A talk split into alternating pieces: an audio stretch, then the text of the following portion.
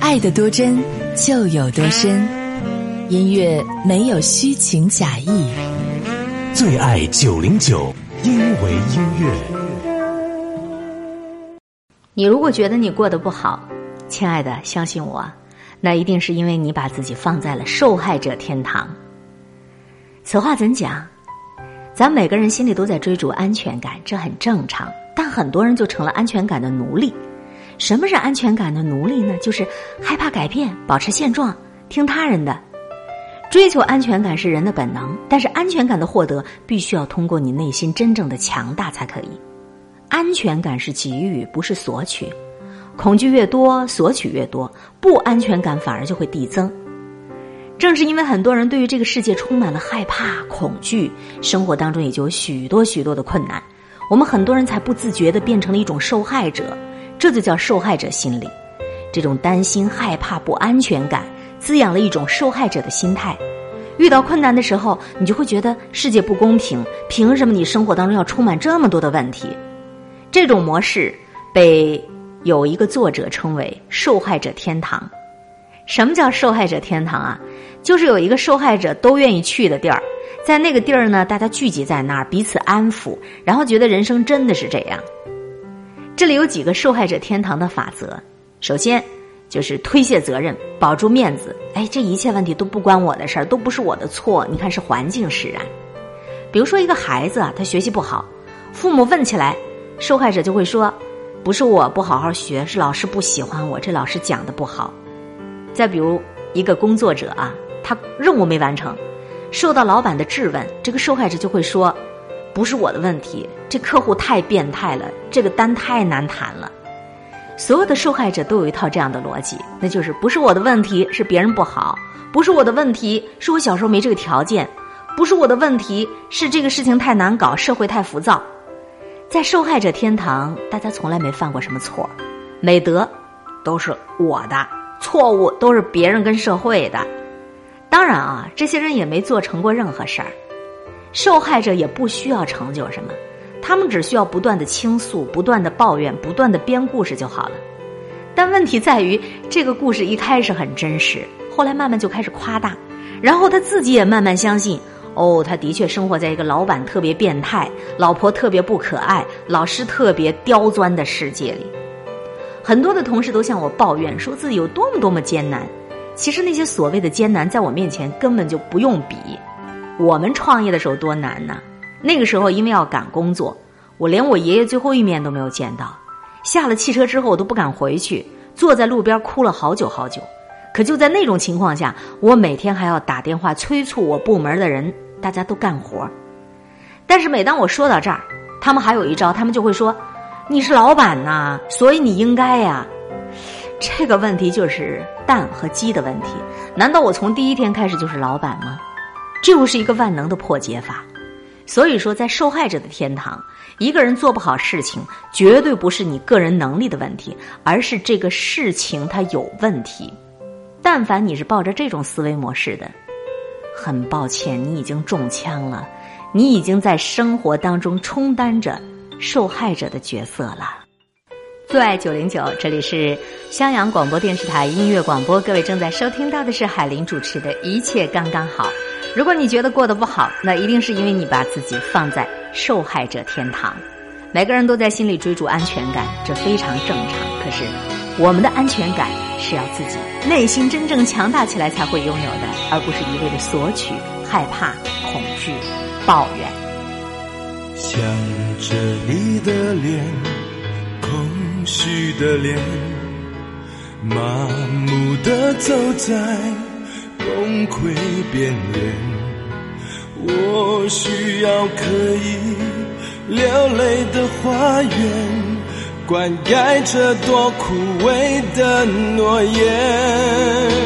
最心爱的情人，却伤害我最深。为什么你背着我爱别人？天真的眼神，藏着冷酷的真。人生看不清，却奢望永恒。哦，软弱的灵魂。已陷入太深，为什么你背着我爱别人？早已冷却的吻，藏在心中加温。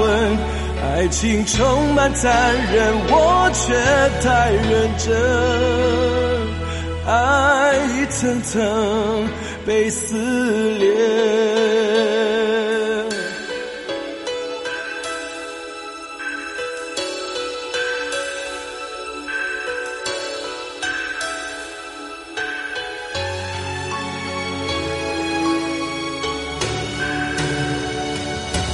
想着你的脸，空虚的脸，麻木的走在崩溃边缘。我需要可以流泪的花园，灌溉着多枯萎的诺言。最心爱的情人，却伤害我最深。为什么你背着我爱别人？女人天真的眼神，藏着冷酷的真。人生看不清，却奢望永恒。哦，软弱的灵魂。已陷入太深，为什么你背着我爱别人？早已冷却的吻，藏在心中加温。爱情充满残忍，我却太认真。我一层层被摧毁，被爱摧毁。我来不及找到出口，最心爱的情人却伤害我最深。为什么你背着我爱别人？女人天真的眼神，藏着冷酷的真。人生看不清，却奢望永恒。哦，软弱的灵魂已陷入太深。为什么你背着我爱别人？早已冷却的吻，在心中加温。爱情充满残忍，我却太认真。我一层层被摧毁，狠不下心向黑夜说再见。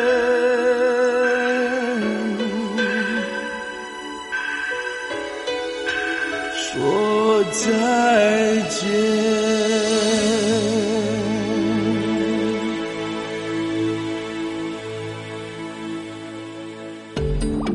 世间所有的相遇，不是久别重逢，就是后悔莫及。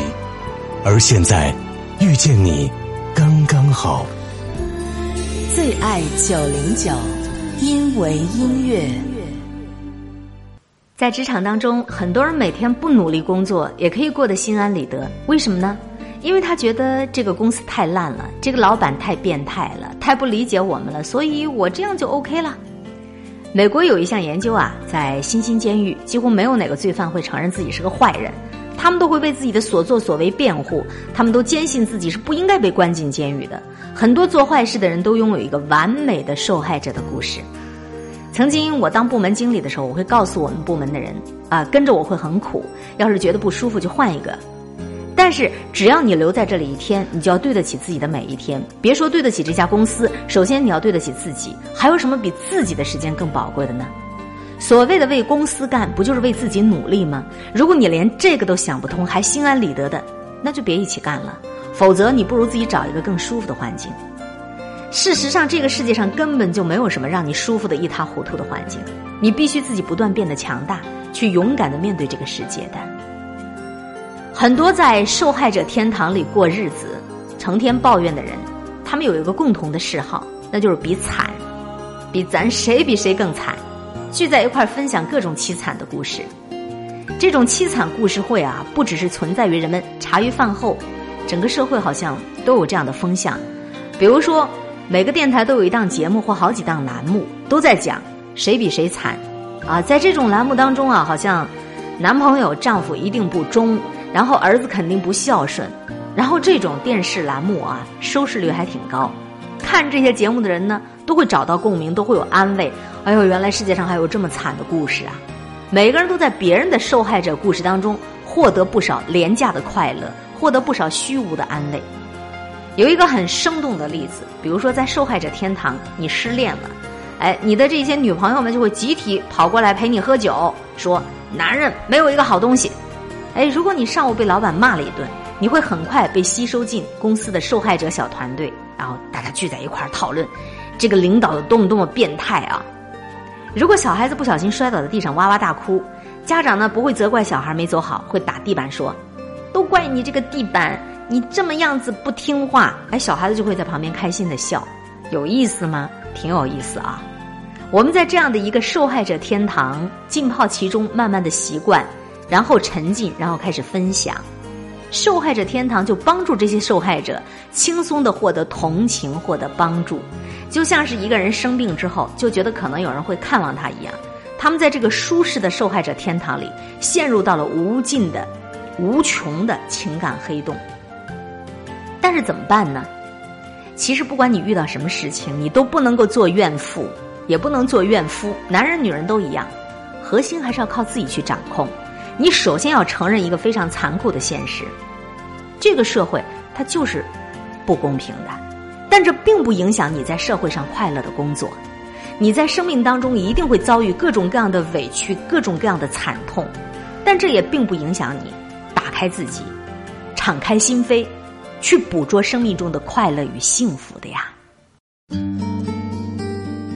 在音乐和文字当中共同感悟生命里的大智慧。各位正在收听到的是最爱九零九襄阳广播电视台音乐广播，海林主持的一切刚刚好。来听到梁咏琪的作品《向左走，向右走》。在相遇的城市迷失之前，寻找一张似曾相识的脸。握在手中的风筝断。了线，是因为我寂寞你才出现，还是你的存在让我自怜？缘分走过我身边，变成大陆极遥远的流言，甜蜜梦幻的一瞬间，留下了真实的思念。一。段情就能连起两个人的天，一条路就能让两个人刹那之间命运都改变。只要愿意相信，就能相见。一滴泪就能挡住两个人的天，视线，呼唤着你名字，从起点回到原点。两条平行线，总有交汇的一天。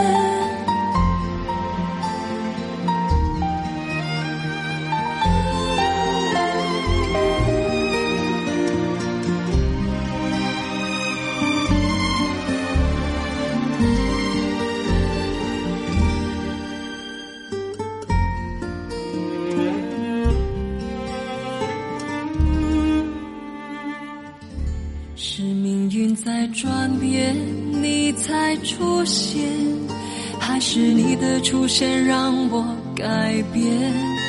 一个巧合的意外，变成一场最执着的迷恋，甜蜜在梦幻的一瞬间，留下了真实的思念。一段情就能连起两个人的。天，一条路就能让两刹那之间命运都改变。只要愿意相信就能相见，一滴泪就能挡住两个人的天，模糊我的视线，呼唤着你名字，从起点回到原点，两条平行线总有交汇的一天。就能挡住两个人的天，模糊我的视线，呼唤着你名字，从起点回到原点，两条平行线总有交汇的一天。梁咏琪当初为了郑伊健和邵美琪双栖夺面，经历了那么多的感情纠葛，两人还是最终分手。和郑伊健失败的恋情一定给他带来过非常沉重的打击。可是，一切又有什么关系？都会过去。他又迎来了属于他真正的幸福，嫁人，拥有美满的家庭。每一个人都会在生命的历程当中经历一些的不如意，一些的打击。如何才能从一个受害者变成一个真正生命的掌控者？的确要看一看自己的内心是否足够的强大。西伯利亚的铁路在哪里？地球尽头的极光有多美？去看，去听，去遇见。最爱九零九，因为音乐。李健是一个大器晚成的明星，可这一点不妨碍他的幸福感觉。李健的故事和观点，在今天的一切刚刚好当中，要和你一起分享他写的一篇文章。年轻的朋友们，不要太着急。三十而立，那是不正确的。毕业之后，我去了广电总局，当了一个网络工程师。一开始我也很积极，希望能够做好工作，像其他人一样，逐渐的往上走，然后工资也能够拿得更高一点，领导也能够更喜欢我一些。但是后来我发现并不是这样，一个人所做的工作跟这个人所学的东西完全没关系。刚开始呢，我做一些体力活，比如天冷了就去拎水、去接人、去送人。还有一些热心的老大姐给我介绍女朋友什么的，那个环境啊令我特别苦闷，因为我找不到自己的成就感。我在那段时间看了很多书，偶尔我也弹一弹琴，更多的时候是躲在书里面。我看了很多的杂文，那些有力量的话非常鼓励我。很多人都会有苦闷的时期，我可能那个时候正在经历这样的一种苦闷。我是东北人，哈尔滨人可能都有一个特点，喜欢自我安慰。我就觉得，至少在那个苦闷的时期，我看书是进步的，至少心里的困惑会少一些。在我最困惑的时候，我的一个大学校友，也就是现在的水木年华的成员，他找我，他说：“李健，你还想不想唱歌啊？你想不想一起唱歌啊？”我说：“怎么唱啊？去哪儿唱啊？”他说：“咱们去当歌手啊，咱们可以出唱片的呀。”那是一次惊醒啊，可以是我生活的一次惊醒。这让我能够迅速逃离朝九晚五的生活，因为水木年华告诉我，你要当了歌手就不用上班了。可是他恰恰没告诉我，当歌手刚开始是不能赚钱的，是没有办法生活的。于是我当时考虑都没考虑，就很冲动的辞职了，悄悄的就跟着他们去唱歌了。开头呢有几个月都瞒着家里，没敢告诉家里说我辞职不干了。现在想起来，很多人都会觉得我很武断。很多人会想，如果你唱歌，你最后没唱出来怎么办呢？你现在是唱出来了呀。我觉得年轻人其实应该勇敢一点。我觉得以前的人比现在的年轻人更勇敢。可能现在需要顾忌的东西太多了吧？你可能知道太多，知道太多也许并不是什么好事儿。辞职出来唱歌，一切都很新鲜，可一切也都很为难。为什么新鲜啊？因为当歌手可以去全国各地做节目，当时很高兴啊，能够总是坐飞机。住各种酒店，包括各种不太好的酒店。可是最为难的事儿就是，做一个歌手，那些应该有的训练我都没有受过。比如说，怎么在舞台上表演。以前呢，我在西餐厅打工，只要坐着弹吉他就好了。但突然你会发现自己站着，而且身边还有一个人，你们要合唱，而你不太会唱。当时又没有耳麦，你经常听不到自己唱的声音，很多时候都跑调了。我现在特别害怕听到我早期在水木年华时候唱的歌。尤其是一些重大的颁奖典礼，别人告诉我说今晚上要播你们节目了，我就说天哪，一定不能让更多人知道，一定不能让我妈知道。我特别害怕看自己，我妈每次看完之后也很泄气，说你这样不行啊。那种节奏对我来讲就是一种学习。很多歌手不一样，他们在当歌手之前，已经在很多地方，比如说在夜总会、在歌厅，都很有经验了。他们的表演非常成熟，甚至比今天的我要成熟很多。那整个阶段，我完全是硬着头皮上的。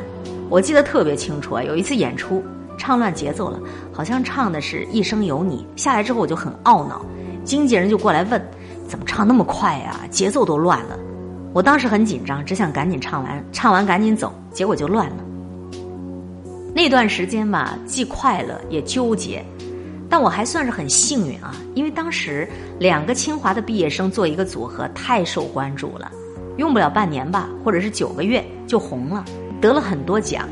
我记得在最大的一次颁奖礼上，我是内地当年成绩最好的一个新人。当时的颁奖典礼是很有权威性的，谁能拿这个新人奖，就代表你以后一路顺当了啊！我当时呢。就是内地最好的一个组合。那一年的最佳新人，港台分别是陈冠希跟 F 四。我上场的时候很紧张，因为我发现他们的人气特别高，而且人长得又帅。陈冠希这个家伙很会在舞台上表演。上场之前，我准备好的东西全忘了，估计肯定是唱跑调了。因为我看见底下孙楠还有田震他们俩都在笑我。在那个演出以后，特别沮丧。紧接着公司就说成绩不错，快出新唱片，趁热打铁。唱片公司当然希望你越来越好啊！做组合啊，其实对一个人来讲是一种考验，是需要长时间磨合的。离开水木年华并不是很困难的事情。我从小到大一直随遇而安，一定很顺从我自己。我要做自己喜欢的音乐，做自己最想做的事。音乐它是一个特别有趣的事情，你不能够对它有任何的含糊。你的唱片里一定都是你自己喜欢的歌可能某一些歌。当然，别人会有质疑。就像《传奇》，那么慢的一首歌，我从零三年、零四年那样一个流行中国风、流行电子乐、流行 RMB 的时候，那种慢歌太格格不入了。但是我喜欢呢，没有人听，没有人看好，没关系，这歌我喜欢，这歌给我信心。所以从零三年到一零年，七年的时间，在别人看来，似乎觉得我李健特别沉默，特别寂寞。度过了一段很苦闷的时光，其实对我来讲，我真的没觉得那个时候不红不紫有什么苦闷的，因为我在那些年里的那些作品、那些音乐给了我很多安慰，有一些歌曲就是我生活中的闪光点。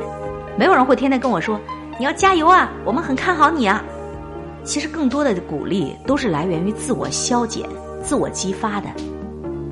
我倒是觉得做音乐这行的人。应该淡化歌手、淡化明星这样的身份，因为你老抓着这个明星啊、歌手啊这东西，你很痛苦。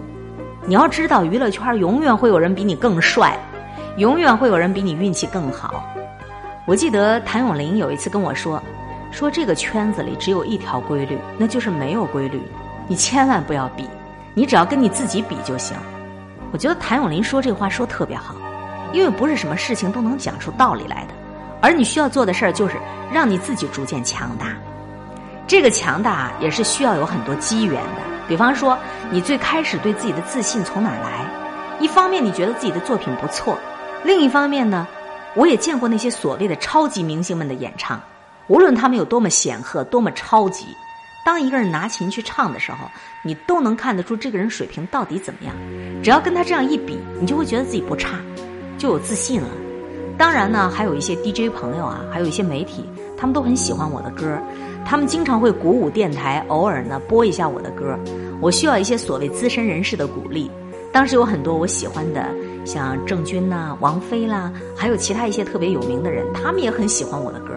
我觉得这些人应该是懂音乐的，他们喜欢你的歌，表示你的歌没问题。所以王菲在春节联欢晚会上唱我的传奇，那其实是我的一个机会。你就会发现，你所有的积累，可能就是为那样一个真正的机会所准备着的。在我看来啊，一个人特别早的就大红大紫，我可以肯定的说，那不见得是一件很好的事情。因为你想想看，当你二十多岁的时候，你突然就有名有利了，你就很难的控制你自己，找你的人会非常非常多，你的时间会不断的分散，你会很难的拒绝某一个人的邀请。你会很难的拒绝一看就很有诱惑力的事情。张爱玲是那么说过，她说成名要趁早，但我觉得成名应该晚一点，尤其是做我们娱乐圈这一行的人，一旦你成名之后，你的时间会越来越少的，属于你的真正的积累，它也会越来越少的。所以我要说，三十而立那是不正确的，三十很难的立得起来。所以年轻的朋友们不要太着急，四十就不错了。那个时候你的艺术能够成熟一些，而且你的作为能够经得起推敲。在人的成长阶段，经常会遇到一些权威。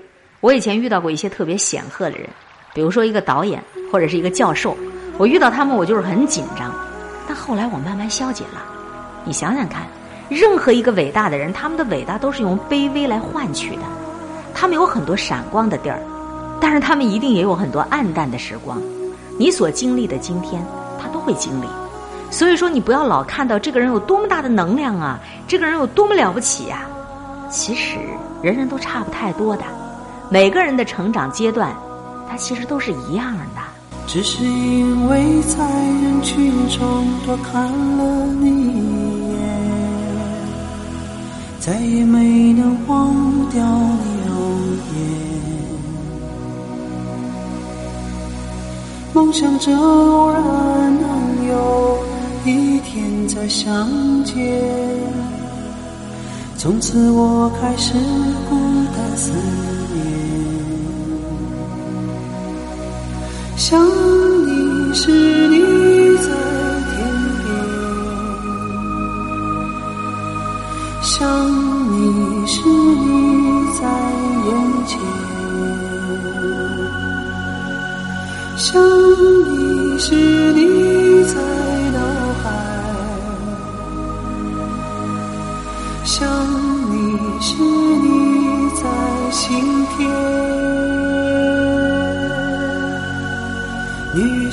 相信我们前世有缘，今生的爱情故事不会再改变。宁愿用这一生等你发现，我一直在你身旁，从未走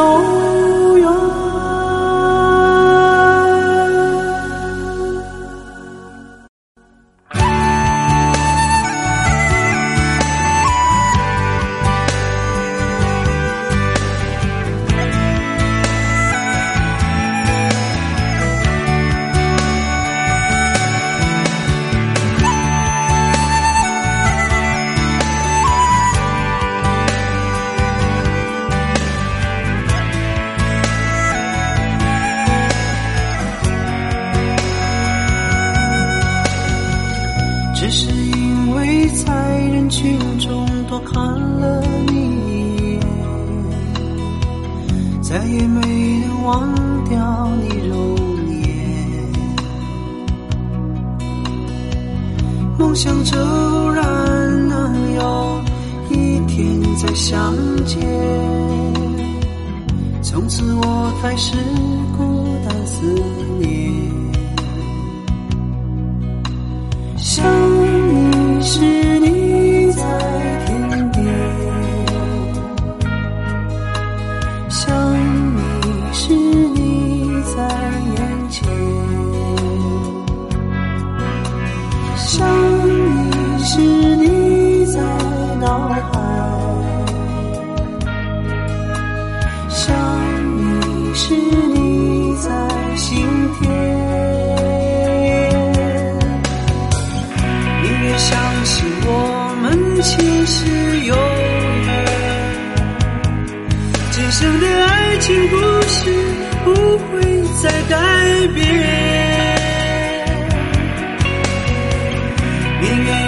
这一生等你发现，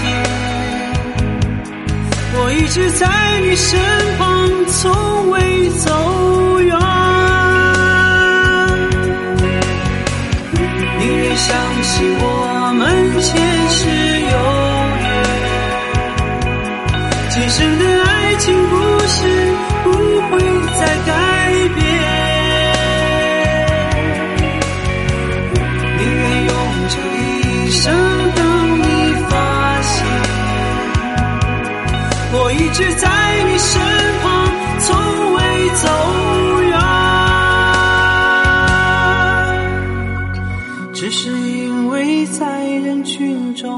看了你一眼。年轻的朋友们不要太着急，三十而立那是不正确的。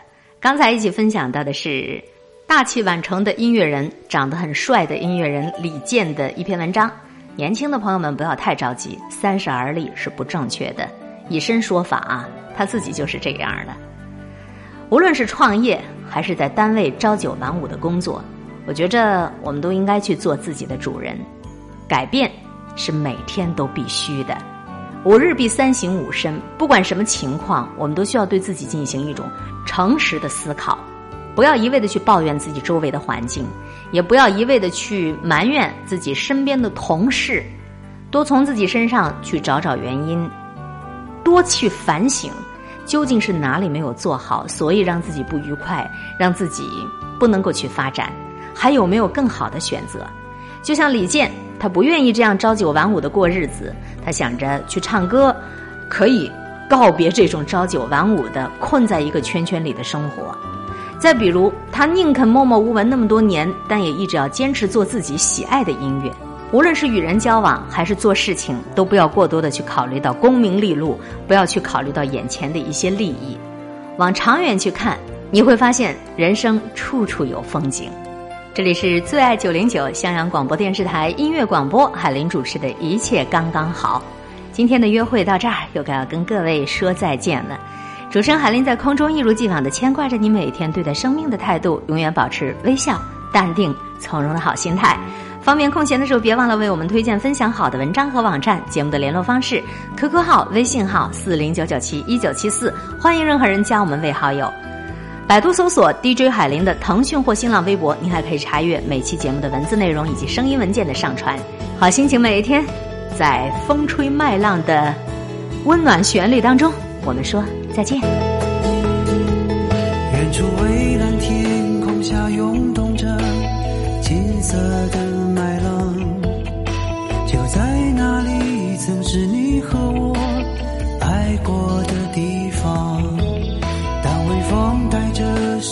的味道。